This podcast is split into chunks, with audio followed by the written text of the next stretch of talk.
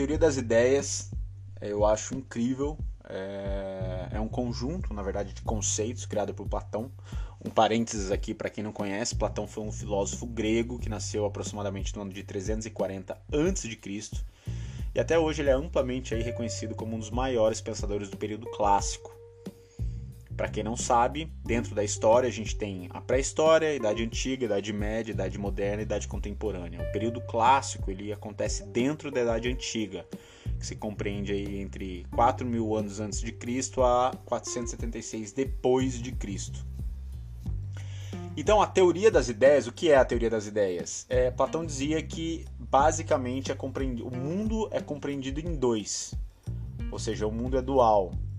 Existem várias tradições que é, é, compartilham com essa mesma, com esse mesmo conceito. Inclusive um livro que eu gosto muito que é o Okai Balion, que ele fala sobre as sete leis herméticas, fala muito sobre dualismo, é, ou seja, né, o, o, o, escuro e claro, o quente e frio, o alto e baixo, é, o pesado e o leve, enfim, o mundo, segundo várias tradições, inclusive Platão, o mundo é dual.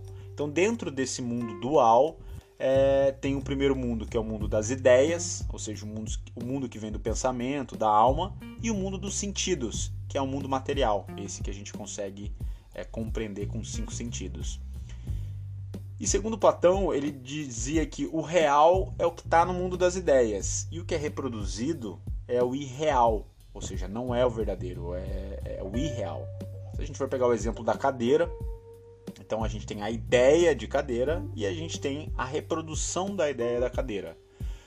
A ideia de cadeira vai prevalecer por um bom tempo na história da humanidade. Já a cadeira por si só, a matéria, ela é muito finita, né? Acredito aí que, enfim, a gente em casa aí na troca de cadeira, a cadeira quebra, enfim, né? Eu tava esses dias inclusive conversando com um amigo meu, ele mostrou uma postagem dos aparelhos eletrônicos que fizeram sucesso há 25 anos atrás ele mostrou um microsystem lá que eu lembro. É, tinha 7 CDs, era ultra moderno na época e tal. Só que hoje eu não faço a menor ideia onde foi parar todos esses aparelhos. Ou seja, o conceito desses aparelhos perduram até hoje, mas os aparelhos por si só não existem mais.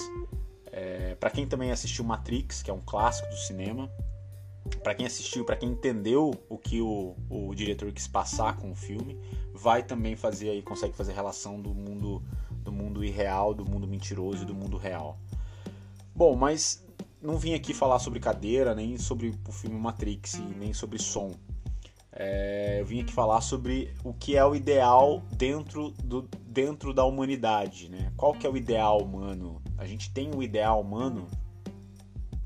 Sabe aquela pergunta é, que provavelmente todo mundo já deve ter feito uma vez na vida, né? O que, que eu tô fazendo aqui?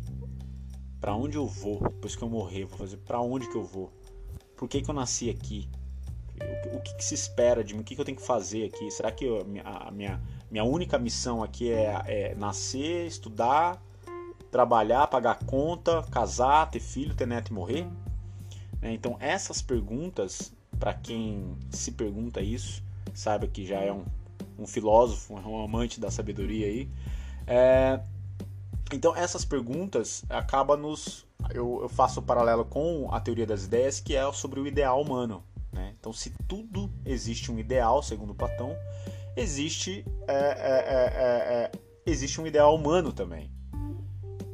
Aí tem os chatos vão dizer é, ah Rogério eu tô tranquilo não, tô muito não, tô interessado em saber me prova por que, que eu tenho que ser por que, que eu tenho que ir no ideal humano Bom, é simples.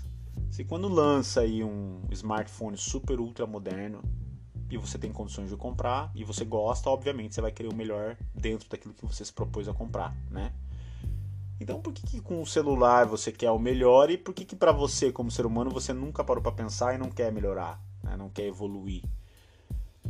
Então, assim, é, é, e também tem né, aqueles outros que criticam e falam: ah, é, grandes críticos ao idealismo que falam: ah, se o mundo das ideias, né, se o que é ideal não sai do plano das ideias, não sai do. não consegue chegar na matéria, então a gente nunca vai chegar no ideal humano. Faz um pouco de sentido, eu até concordo, é, mas eu vou pegar um exemplo aqui dos navegadores antigos. eles utilizavam as estrelas para se guiarem. Então eles queriam chegar num determinado caminho, as estrelas eles olhavam para as estrelas. E aí se a gente for um pouco mais infantil, a gente vai falar assim, tá, ele olhava para as estrelas, mas ele jamais conseguiria ia conseguir chegar, ele nunca vai conseguir chegar nas estrelas. Realmente, ele nunca vai conseguir, mas a estrela está ajudando ele, está sendo uma referência para ele chegar em algum lugar. E o mesmo é com a nossa vida, e o mesmo eu acredito que seja com o ideal humano. Principalmente no momento histórico que a gente vive, eu sei que está complicado para a gente falar em tentar seguir um ideal humano, porque a gente está caminhando, no meu ponto de vista, aí para uma animalização, né? a gente está regredindo. Mas a teoria das ideias, eu acho que primeiro foi para esclarecer aqui o que é a teoria das ideias, que é o ideal e o real e o material. É, e aí fica a pergunta e a reflexão para cada um, né? Qual que é o ideal? Qual que é o teu ideal? Qual que é o teu ideal de vida? Qual que é o teu ideal humano? Qual que é o teu ideal de um relacionamento? Você tem um ideal e dentro desse ideal você consegue pôr em prática, você consegue materializar. Enfim, gente, é isso aí. Valeu!